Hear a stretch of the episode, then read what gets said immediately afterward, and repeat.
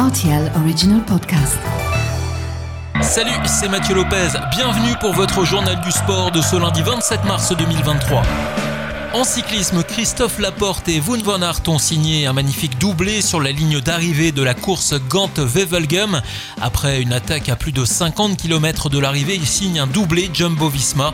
Sepp Van Mark termine troisième de cette classique après de deux minutes. Et puis en Catalogne, Remco Evenepoel a remporté la dernière étape du Tour dimanche.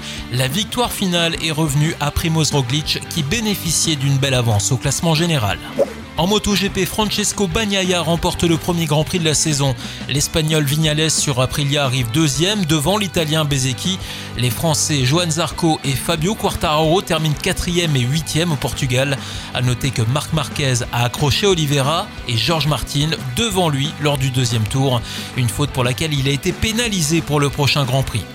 En football, pas de BGL League ce week-end au Luxembourg, mais le championnat reprendra ses droits dès la semaine prochaine. Le Swift, leader au classement, recevra Differdange sur sa pelouse.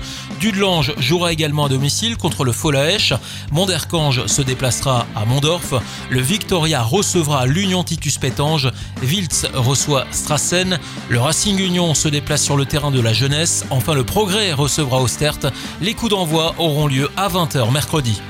Le FCMS profitait de la trêve internationale pour disputer un match amical contre le RFC Serein. Son club satellite belge lui en a fait voir avant de se quitter bon copain, heureusement sur le score de 1 partout.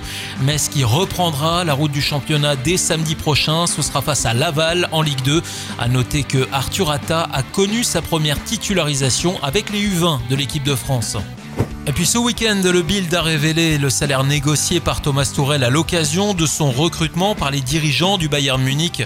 Le journal allemand fait état de 10 à 12 millions d'euros par an, une rémunération que le technicien allemand touchait déjà au Paris Saint-Germain et à Chelsea. Celui qui a remporté la C1 à la tête des Blues a confirmé effectivement que son recrutement avait eu lieu du jour au lendemain. Voilà pour l'actu sportive du week-end. À lundi prochain pour votre journal du sport.